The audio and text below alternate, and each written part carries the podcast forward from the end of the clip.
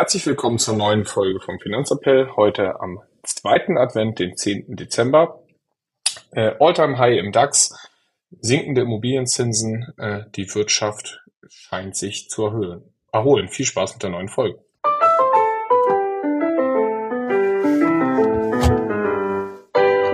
Finanzappell. Beratung on Demand.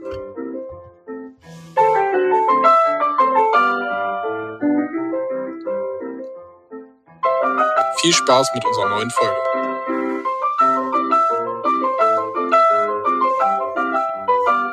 Hallo Marius. Hi Moritz. Ja, ich habe es eben im Intro schon gesagt. Also die Wirtschaft zeigt zumindest äh, an den messbaren äh, Seiten, dass sie relativ gut gestimmt ist zum Jahresende. Die typische Jahresendrallye. Also wir haben im DAX äh, ein neuen, neues Hoch von 16.800 Punkten. Äh, das ist absoluter All-Time-High-Kurs. Hm, die Immobilienzinsen äh, sind äh, auf circa 3,8 Prozent gesunken. Also halt auch da geht es wieder bergab, zumindestens jetzt erstmal temporär. Hm, das heißt ja erstmal grundsätzlich sehr, sehr positive Auswirkungen, die man so an der Börse in den News mitkriegt. Jo, das stimmt. Auch am Kryptomarkt geht's hoch. Bitcoin ist wieder bei 40.000 Punkten. Jo, da geht's auch wild zur Sache. Definitiv. Die Frage also ist ja. Aktuell, aktuell steigt ja. eigentlich alles. Gold auch relativ hoch. Ja, Gold hat sich aber auch, äh, das war auch ganz wild. Die hatten ja auch ein All-Time-High bei 2150 Punkten knapp. Hm. Äh, und sind ja auch innerhalb von einem Tag irgendwie wieder äh, auf 2015 runtergesunken. Also hat irgendwer ordentlich Gewinn mitgenommen äh, oder das Ganze mal geschortet. Äh, auf jeden Fall äh, ja, bullische Zeiten aktuell. Die Frage ist, was sagst du? Ist das jetzt nochmal so ein äh, Pop-up am Jahresende oder glaubst du, dass das Ganze für einfach ja, sich entspannt hat, alles nicht so schlimm war wie befürchtet mit den hohen Zinsen und dass es doch schneller bergab geht mit den Zinsen und mit, wieder bergauf mit der Wirtschaft? Ja, also allgemein ist ja das quasi gerade, was an Aktienmärkten passiert, würde ich sagen, dadurch bedingt zum Teil, dass viele wieder damit rechnen, dass sinkende Zinsen kommen im nächsten Jahr. Ähm, und dementsprechend hat man das ja, glaube ich, auch in den Anleihenkursen gesehen, ähm, wie die sich verhalten haben und die Aktien sind dementsprechend auch nach oben gegangen.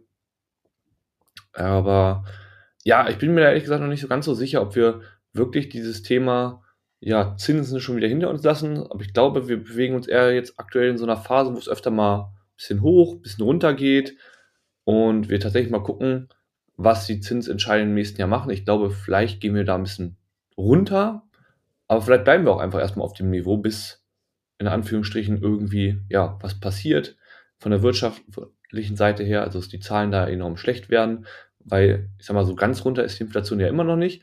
Also mein Gefühl ist, wir bewegen uns in so einer Marktphase, wo wir ja so immer noch eine Inflation haben, die vielleicht nicht mehr ganz so hoch ist wie in den letzten Monaten. Aber trotzdem aber, deutlich er erhöht.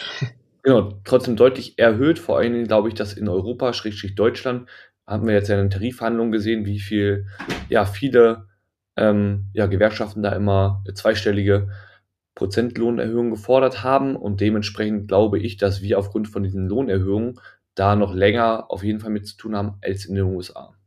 Also dieses klassische Lohnpreis, Lohnpreisspirale ähm, recht schon noch mit, dass es äh, sich den, das, den ganzen Prozess etwas äh, verlängert. Das, äh, ja, gerade da gab es ja auch wieder äh, Einigung. Ähm, öffentlicher Dienst ähm, kriegen, ja. glaube ich, 5, äh, Schnaps, 5,5, 5,9 äh, plus Einmalzahlung. Mhm. Und ich habe eine Statistik gefunden zu dem Thema. Wer rechnet eigentlich mit einer Rezession im Jahr 2024? Und ähm, die FED rechnet nicht mehr mit. Das ist das Spannende. Also die FED ähm, sagt 2024, ähm, das Wachstum dürfte sich abschwächen, aber äh, sie, die Notbank rechnet nicht mehr mit einer Rezession. Äh, allerdings ähm, ja, äh, 69 Prozent der Verbraucher rechnen mit einer Rezession. Ähm, 15 Prozent der Führungsebene von Goldman Sachs, 35 bis 40 Prozent der Bank of America und 84 Prozent der CEOs rechnen mit einer Rezession. Also das heißt, die Experten Die sind äh, sich eigentlich einig, dass Shore deutlich abgeschwächt ist, aber die Unternehmenschefs, äh, die rechnen schon noch deutlich mit einer Rezession und die Verbraucher.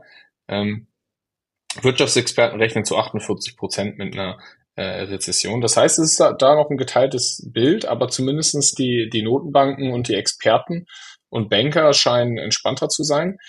Jetzt die Frage, ob das ein gutes Zeichen ist oder nicht. Äh, das wird sich im nächsten Jahr dann herausstellen. Fand ich aber ganz spannend. Ja, äh, denke ich auch. Ich bin nochmal gespannt, ähm, wie das so weitergeht. Spannend dazu finde ich auch im Vergleich zu China dann, wo wir jetzt aktuell, ja, ich sag mal, in der Deflation sind, ne? Nicht Inflation, sondern wir sind in einer Deflation. Die Erzeugerpreise sind da weiter gefallen, ähm, deutet ja, alles auf Konjunkturschwäche hin. Und ja, Erzeugerpreise sogar um drei Prozent im Vergleich zum Vorjahr gefallen. Ähm, sonst äh, Deflation so 0,5, glaube ich, ne? Genau. Und ja, ich sag mal, auch das wird dann halt auch wieder auf uns in Europa und USA und so weiter, sag ich mal, Auswirkungen haben, denn die Preise, sinkende Preise werden dann natürlich auch irgendwie bei uns ankommen. Also es ist gerade eine schwierige Mengelage, würde ich sagen. Viele Einflussfaktoren, die da mitspielen. Ja, plus zusätzlich dann wieder was mit den Energiepreisen und dergleichen. Es bleibt spannend. Äh, immerhin hat die Deutsche Bahn äh, ihren Streik jetzt erstmal wieder äh, gelegt. Äh, auch da stehen ja weitere Tarifverhandlungen an, was ja auch wieder zu, ja, tendenziell zumindest perspektivisch zu mehr Inflation führen sollte. Ähm, wir sind gespannt, wie das Ganze aussieht. Da habe ich übrigens, ich habe gelesen, wie die äh, Bahn in Japan streikt. Hm, ich bin dafür, dass das hier auch eingeführt wird. Ja. Nee, nicht gar nicht. Die streiken. Aber wenn die streiken, dann kassieren die einfach keine Tickets von den Fahrgästen. Die sagen ja, warum sollen denn die Fahrgäste darunter leiden? Es geht ja darum, dass unser Arbeitgeber uns nicht vernünftig bezahlen. Und so finde ich auch gut, ne? So gut, äh, wenn die Deutsche Bahn sich äh, die japanische Bahn als äh, Vorbild nehmen würde, dann ich glaube, da haben wir noch äh, meilenweite äh, Schritte zu gehen. Du meinst, sie würde dann pünktlich kommen? ja, aber boah, so pünktlich auf Sekunden genau und so, das, ich glaube, da sind wir noch sehr weit von entfernt. Aber ich habe gehört, das Problem bei der Deutschen Bahn ist eigentlich ganz einfach. Wir haben einfach zu wenig Weichen für zu viele Züge. Ja, ist richtig. Das fällt der Deutschen Bahn nach 40 Jahren auf, oder wie? Also das ist ja ein Problem, was sie eigentlich relativ einfach beheben könnte. Ja, aber die wurden ähm, dadurch, dass ja lange Investitionsstopp war, wurden viele davon, weil man gesagt hat, ah, die brauchen wir ja gar nicht mehr und das kostet und die Erneuerung und so weiter, wurden die außer Betrieb genommen und immer weniger Möglichkeiten ähm, ja sozusagen geschaffen, um, also warum sind Weichen überhaupt wichtig? Vielleicht für diejenigen, die sich damit noch nicht auseinandergesetzt haben. Weichen werden halt ähm, genutzt, um dann, wenn man zwei parallele Stecken hat, sozusagen zwischen der einen und der anderen zu schalten. Und dementsprechend kann man die eine Strecke sozusagen erneuern und die andere ähm, dementsprechend befahren. Dafür werden Weichen genutzt. Und dadurch, dass in Deutschland ja dieses Thema Investitionsstopp gefühlt so ähm, oder die Bahn relativ heruntergewirtschaftet wurde von der Infrastruktur, wurde gesagt, ah, wir brauchen immer weniger Weichen, weil sie sind anfälliger und so weiter. Und dementsprechend ist jetzt halt so, wenn man irgendwas erneuern will, naja, hat man ein Problem.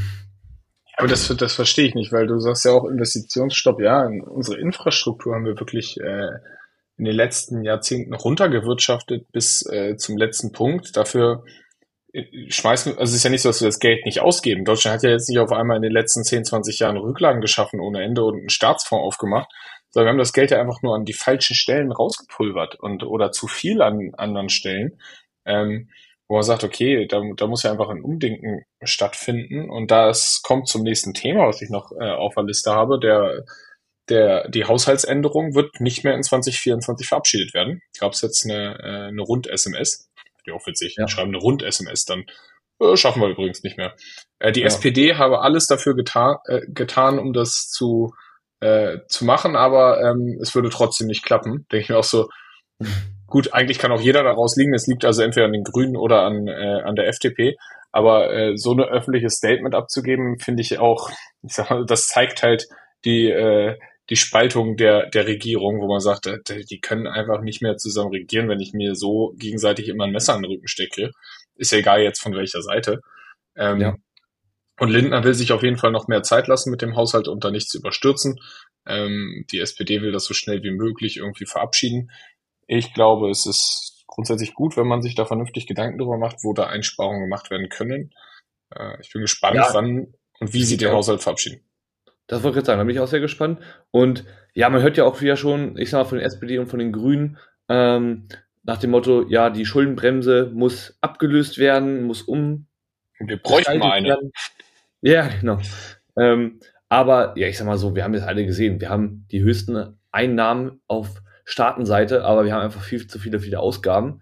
Und dementsprechend sollte man sich vielleicht erstmal Gedanken machen, okay, was ist jetzt gerade notwendig und wirklich sinnvoll? Worein sollte Geld investiert sein?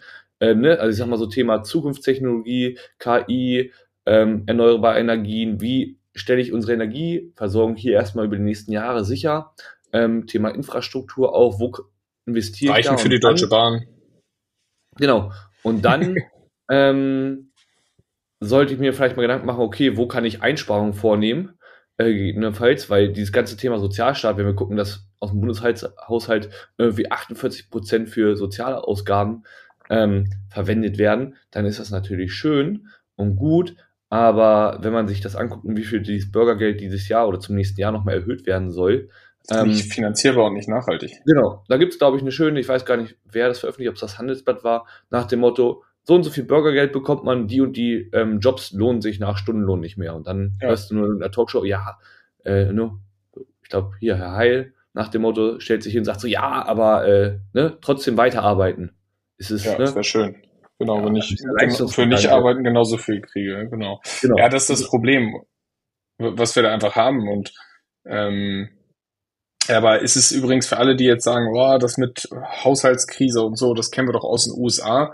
Das ist übrigens in Deutschland nicht so, dass irgendwie ab äh, Januar oder Februar dann keine Gehälter mehr gezahlt werden können oder irgendwer auf seine Sozialleistung verzichten muss. Das ist alles gesichert. Es geht quasi, äh, da, da haben wir gar keinen Stress. Deswegen würde ich auch sagen, da ist es auf jeden Fall ähm, sinnvoller zu sagen, wir machen das Ganze in Ruhe und machen uns mal einen vernünftigen Plan und machen nicht so einen Schnellschuss. Wie, ich meine, aber irgendwie will das die Regierung immer noch mal schnell ein Heizungsgesetz verabschieden vor dem Sommer, schnell den Haushalt noch mal verabschieden. Hauptsache, wir können in Ruhe Winterferien machen. Ich weiß es nicht. Ähm, da halt mal einen vernünftigen Plan zu machen, das macht auf jeden Fall Sinn. Genau. Und eine Sache habe ich noch zum Thema der Deutschen Bahn, weil das ist ja ein bisschen komplexer und wer das ähm, sich nochmal angucken will und wo das auch ganz gut kritisch und lustig aufgearbeitet ist, ist von der äh, die Anstalt auf ZDF. Das ist echt, ich glaube, das ist eine Viertelstunde oder so, extrem lustig. Also kennst du die Anstalt? Ja, ja. Ich. Also ich finde, die machen das immer extrem gut und kritisch dann tatsächlich. Und ähm, ja, es ist, äh, trifft meinen Humor auf jeden Fall bei der Deutschen Bahn. Ja, ich bin gespannt. Muss ich auch mal reinschauen. Ähm, kommen wir zurück zum Thema, was wir eben schon mal hatten. Ich habe noch zwei, drei äh, ja, Zitate oder äh, ein, ein Fact noch.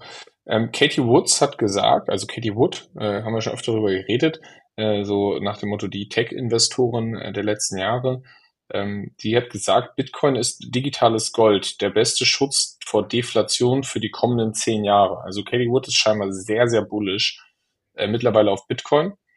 Mm.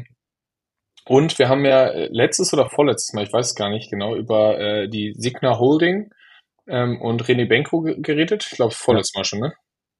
Mm, ja, ich weiß auch nicht. Weiß nicht. Ich glaub, beide Mal. Ja, beide Male.